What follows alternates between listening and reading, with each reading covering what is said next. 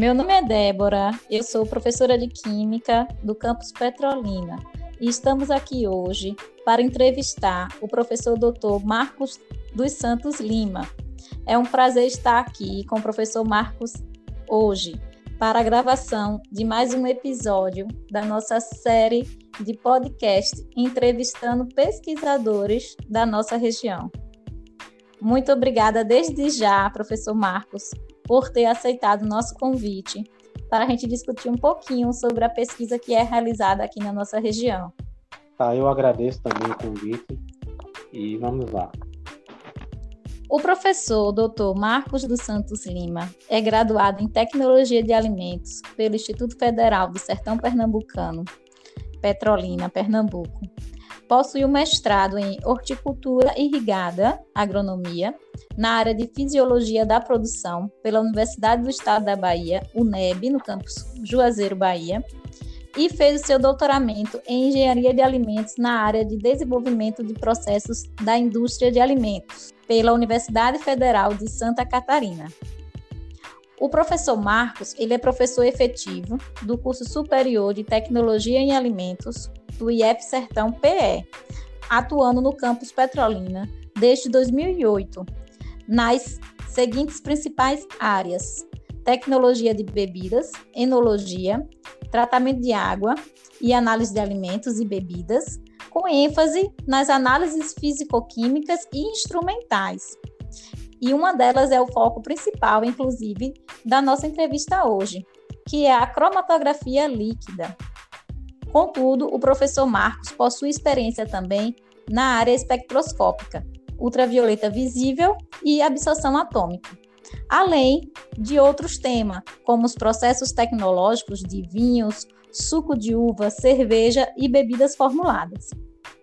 O professor Marcos dos Santos Lima, ele é revisor de importantes periódicos científicos de alto impacto e, além disso, atua também no mestrado no Profinit da Univasf e também no Procta, que é o Programa de Pós-Graduação em Ciência e Tecnologia de Alimentos da Universidade Federal de Sergipe. Professor Marcos, o senhor poderia falar um pouquinho sobre o grupo de pesquisa que o doutor coordena? Qual é a missão do grupo de pesquisa do professor? Quais são os espaços, os laboratórios que a equipe que no seu grupo atua costuma utilizar? Poderia também, adicionalmente, falar um pouquinho sobre a equipe? Atualmente, eu coordeno o laboratório de tecnologia das bebidas e cromatografia líquida. Né? Dois laboratórios no mesmo espaço.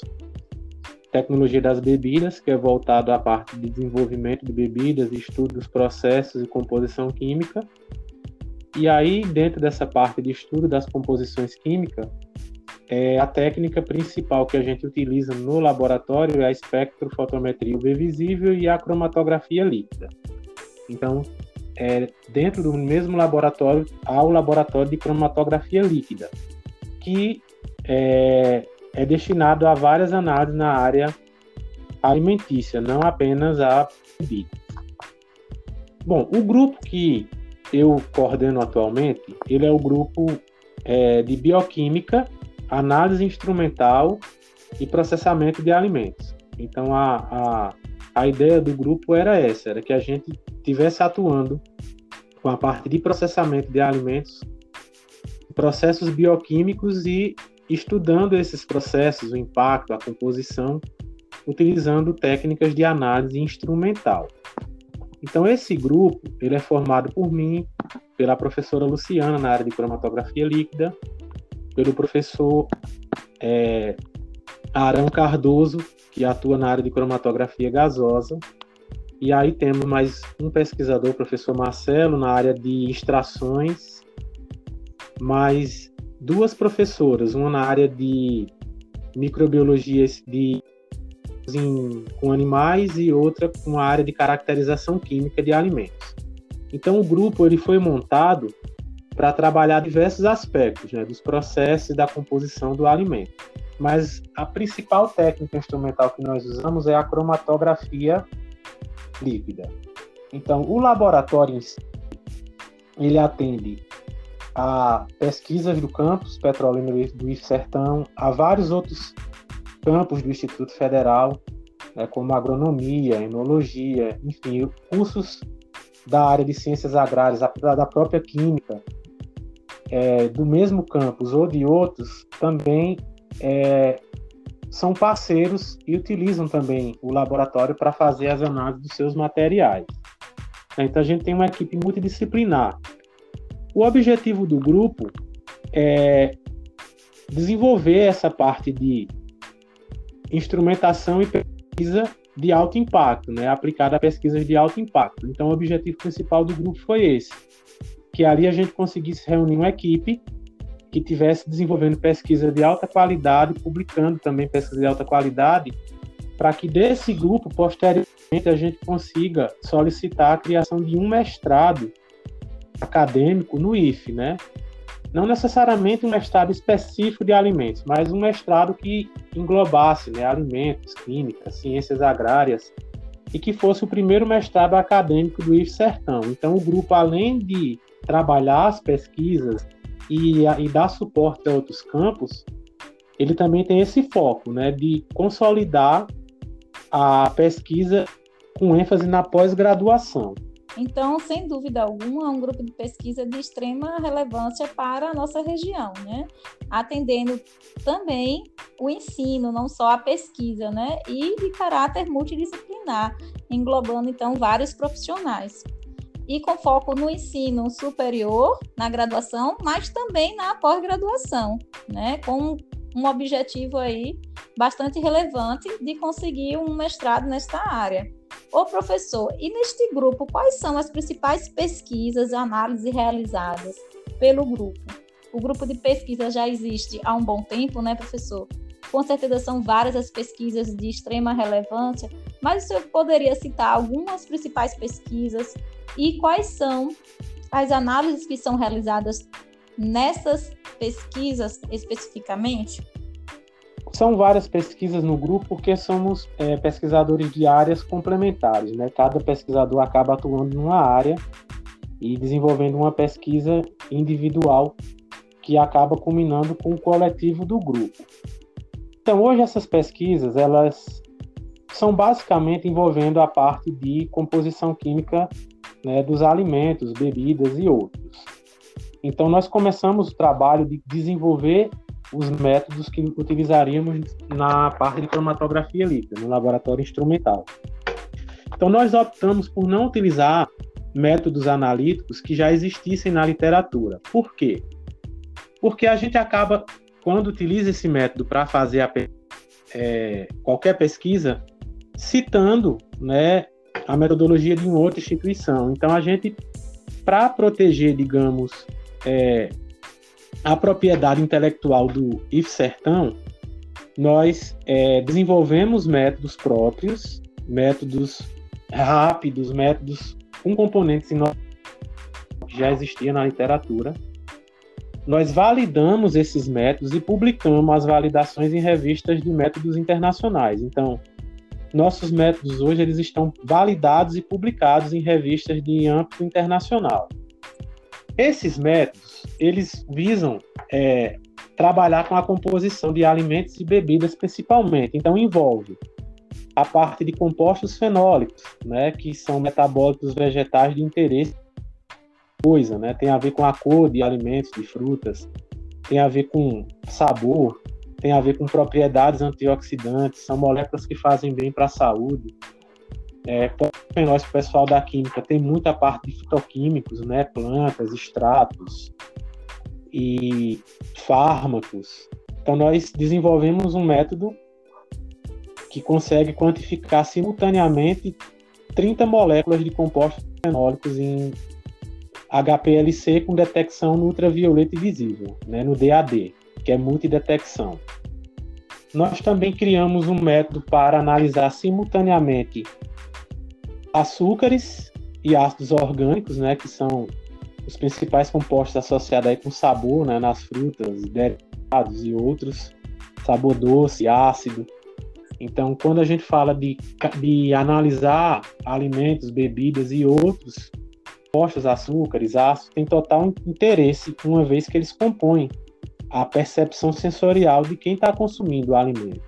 um método que quantifica simultaneamente quatro açúcares e oito ácidos orgânicos com detecção simultânea no ultravioleta e na refração, né, que é que nosso equipamento também possui detector de refração. E também desenvolvemos atualmente, mais recentemente, um método para quantificar oligosacarídeos, né? Fruto-oligosacarídeos e galacto-oligosacarídeos, que são polissacarídeos muito encontrados em frutas, vegetais e leite, que quando a gente ingere, eles não é, eles passam pela, pelo trato digestivo nosso intactos, mas no intestino, é, algumas bactérias da flora intestinal utilizam eles né, como fonte de energia. E aí, essas bactérias são as bactérias benéficas, né, a saúde do intestino e, consequentemente, a saúde das pessoas. Então, hoje, as pessoas elas compram né, os oligosacarídeos na farmácia para consumir. Então, nós criamos um método que quantifica oligosacarídeos em alimentos e bebidas, que é utilizado em estudos né, de matérias-primas ricas nesses produtos, né, em estudos que visa verificar se quando se processa um alimento se mantém esses oligosacarídeos intactos, e também trabalhos na área de nutrição, né, onde, onde trabalha, por exemplo, nutrição animal, que se fornece oligosacarídeos na, na ração, depois se verifica a saúde intestinal de animais para verificar a bioatividade dessas moléculas. Então, esses foram os três primeiros métodos que nós criamos, validamos e publicamos. Então, nós utilizamos nas nossas pesquisas e todas as outras pesquisas que fazem essas análises lá usam o mesmo método e citam. Então, por exemplo, a gente chega a ter 50 citações do IF Sertão desse método em periódicos internacionais de alto impacto em um único ano. Então a gente acaba protegendo né, a propriedade intelectual do IF, porque criamos um método lá com tecnologia nossa interna que beneficia professores e alunos e que ao mesmo tempo, quando é citado, é, mostra que no IF Sertão a gente tem condições técnicas de fazer pesquisa de alta qualidade. Sem dúvida alguma, professor, uma imensa contribuição para a pesquisa da nossa região e para o nosso IF Sertão especificamente, né? Porque a gente sabe que desenvolver um método analítico, né, não é simples. Não é isso mesmo, professor? Sim, sim. A validação é uma obrigatoriedade, né? Quando a gente ou desenvolve um método novo ou quando modifica um método. A gente precisa provar que o método ele é preciso, robusto, seletivo, enfim, que é um método confiável né, para fazer uma, uma, uma, análise de alguma matriz. Então, quando a gente trabalha né, com esse, essa, essa vertente de ou otimizar ou criar um método, a validação é obrigatória, assim como que o método funciona. Então, depois de validar, a gente precisa caracterizar várias matrizes reais para demonstrar que o método funciona em condição real.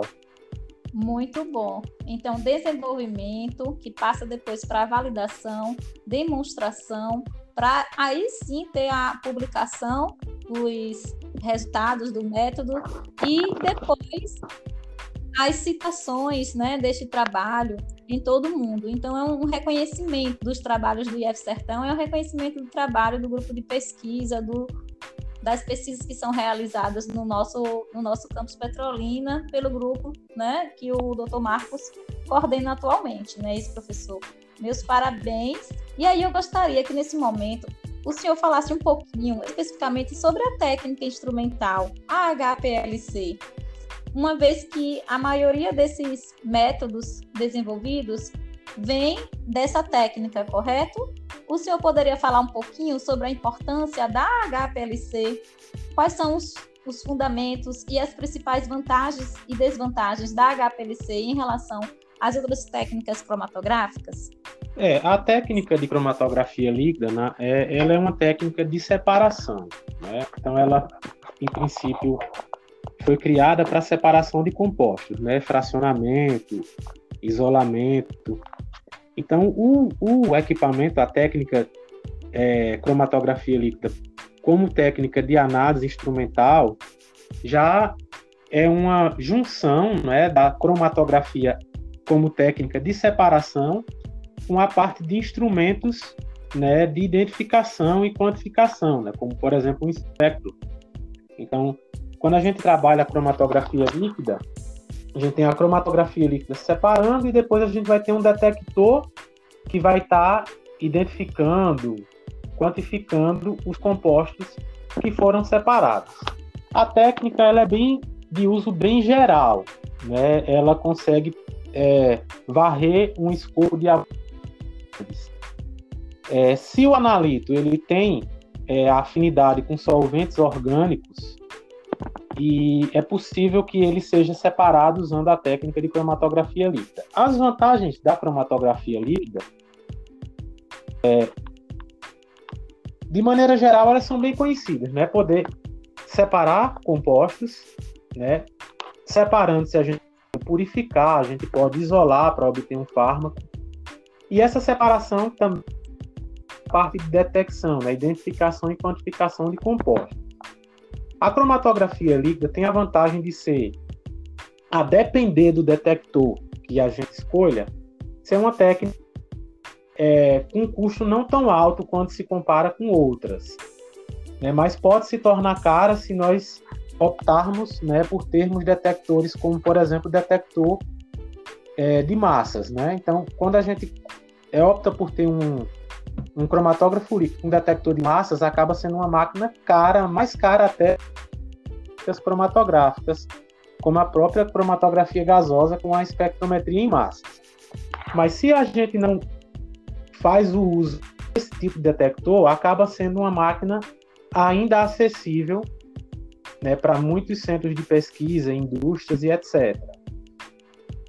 Por é, separar os compostos utilizando solventes, então a gente tem um uso muito grande, um, um uso muito amplo, né, para vários componentes, né, tintas, é, corantes, componentes açúcares, ácidos, proteínas, peptídeos, aminoácidos. É, por cromatografia líquida é possível se quantificar íons, sais, é, até alguns metais já é possível se a gente utilizar colunas de iônica. Enfim, o uso é muito amplo. Não tem o problema que a cromatografia gasosa tem, que é limitada para compostos que são termica, é, termicamente sensíveis. Né? Na gasosa é um pouco complicado. É, na a gente não tem muito esse problema porque as separações se dão a baixas temperaturas. Então, se a, a molécula ela é sensível ao calor, não é problema para líquida, né? Enquanto para gasosa é complicado, porque com o aquecimento para transformá-la para o estado de, de, de, vapor, às vezes acaba degradando. Então tem essa vantagem também de, de ser em moléculas sensíveis ao calor. As grandes desvantagens da cromatografia líquida é o, normalmente o consumo alto de solventes orgânicos, né? Alguns deles às vezes são tóxicos para o meio ambiente, então hoje em dia se busca diminuir esse consumo de solventes orgânicos. É uma desvantagem. Antigamente acreditava-se que o tempo era uma desvantagem, hoje já não é, porque se tem uma gama de colunas de alta velocidade de separação. Então, o que antigamente se levava uma hora, uma hora e meia para fazer uma análise na cromatografia líquida, hoje a gente consegue fazer em 15 minutos. Então, aquela limitação de tempo clássica que se falava da líquida, ela hoje já não é mais obstáculo. É, a limitação também para a cromatografia líquida é para algumas moléculas em, em, concentrações muito baixas, né? E aí os detectores de UV visível, refração, conseguem ter uma sensibilidade tão grande para um analito em baixas concentrações. É, quando se usa um detector de fluorescência, a gente já consegue pegar na escala de nanogramas ou até picogramas por, por litro. Mas os detectores comuns da líquida não têm tanta sensibilidade, por exemplo, como um detector da cromatografia gasosa. Compostos voláteis né, na líquida também não é interessante. Não, nós não conseguimos é, quantificar de maneira direta. Então, essas limitações são os clássicos da líquida, né? Para compostos voláteis, é um alto uso de solvente orgânico, um alto uso de consumíveis, né? Quando se fala de membranas, colunas, é, tem um consumo alto desses, desses consumíveis de uso geral, mas eu costumo dizer técnica que eu vejo mais benefícios do que consumo. É, junto com a gasosa compõe principais técnicas, né? E uma acaba complementando a outra.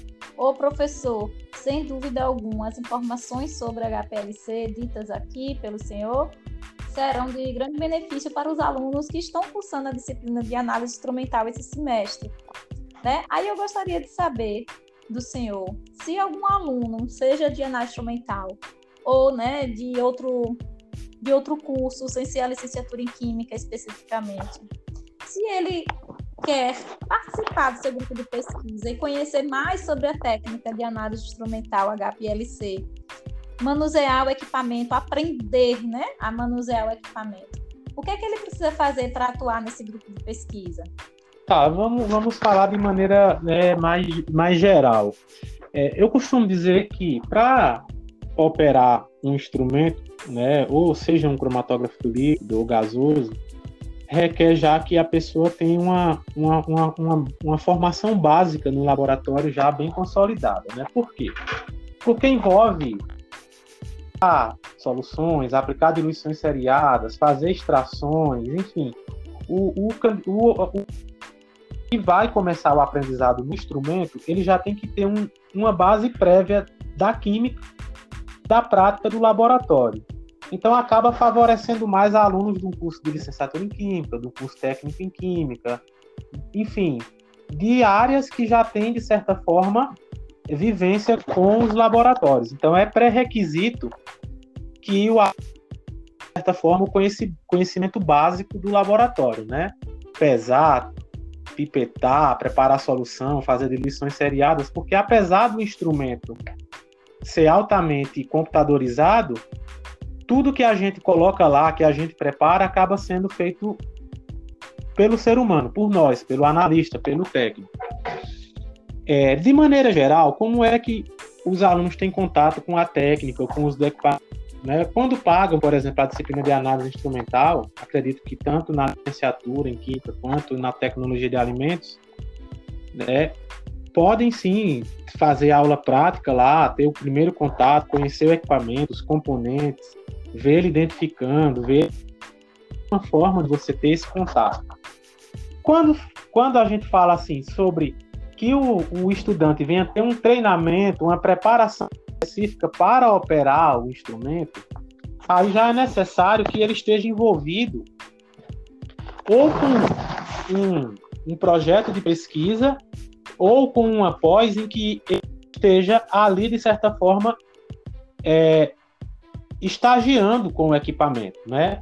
Que ele esteja lá no dia a dia, onde disponível, onde a gente possa ensinar ele como é que liga, como é que injeta, como é que configura, como é que processa, integra. Então é necessário que o estudante que, que queira ter um, um aprendizado prático, né, para operar um instrumento, ele tenha um tempo né, de estágio, de vivência no laboratório com o operador, né? Com um, um, um técnico, um professor que já opera a máquina. Porque a gente não consegue operar o instrumento com base só na teoria. Inclusive porque de uma máquina para outra, de um fabricante para outro, muda o software, muda a configuração, muda tudo. Então é necessário que o estudante que queira avançar mais, ele esteja realmente envolvido numa pesquisa onde ele tem a oportunidade de estar ali no laboratório acompanhando a rotina, independentemente de ser de alimentos, de química, né, que ele procure um professor da área, professora Débora, professor Marcos, professora Gisele, não importa qual instrumento, que ele manifeste o interesse de participar, de fazer uma pesquisa utilizando a técnica, né, para que seja integrado né, esse projeto, essa pesquisa, e aí ele possa ter um período de convivência no muito difícil a gente operar o instrumento sem ter essa vivência. Então é muito comum que, que o, os, os estudantes que passam, de certa forma, por um treinamento, ou eles estão na disciplina né, de análise instrumental ou em aula prática, ou eles estão envolvidos com algum projeto que vai utilizar o equipamento, ou normalmente é um aluno que já está na pós e ele volta para desenvolver a pesquisa dele lá. Então, nas três condições é necessário que o aluno tenha esse tempo de estar no laboratório e de ver e conviver com a rotina do equipamento. Ô professor, e só para a gente encerrar o nosso bate-papo de hoje, o senhor gostaria de deixar um recado para os alunos que estão aí nessa caminhada da graduação? E também o seu e-mail para quaisquer contatos, para aqueles que têm interesse em descobrir mais um pouco sobre o HPLC e vivenciar né, novas experiências com a pesquisa? Sim, é, eu quero dizer que vocês têm a oportunidade né, de estar tá aprendendo mais sobre uma área tão importante, né, que é a instrumentação, é, que vocês tenham a oportunidade de estar num curso de química, de estar aprendendo muito sobre a área, laboratórios, né, toda pesquisa, independentemente que seja da própria química, ou de alimentos, ou de biologia, ou de tantas outras, sempre precisa ter alguém de química, né, como de apoio, de suporte. Então vocês têm a oportunidade de estar vivenciando isso, de estar aprendendo, aproveitem. Então persistam, perseverem, vocês fazem parte de um curso maravilhoso e procurem né, se interar, se capacitar, corra atrás, vai atrás do professor, porque só assim vocês vão ter uma vivência mais próxima. Né? No meu caso, meu contato é, de e-mail do e-mail institucional é o marcos.santos, né, marcos.santos, marcos com O, arroba ifsertão, sem tio, né, ifsertal, traço pe, ponto edu br Então, se quiser pedir uma pesquisa, falar comigo por e-mail, eu respondo. Se quiser ter uma oportunidade de ir no laboratório, conhecer o equipamento, mesmo que não seja na aula ou na disciplina, fala comigo, vê um dia, um horário que eu possa receber, que sem nenhum problema a gente recebe, mostra e, e, e ajuda no processo formativo de vocês. Então, Sucesso a todos. Queria agradecer imensamente ao professor Dr. Marcos por essa maravilhosa entrevista, por trazer informações tão relevantes para a gente sobre essa técnica tão importante de análise instrumental. Desejo muito sucesso nas suas pesquisas e parabenizo também toda a equipe. Obrigado. Eu agradeço o convite e boa tarde a todos.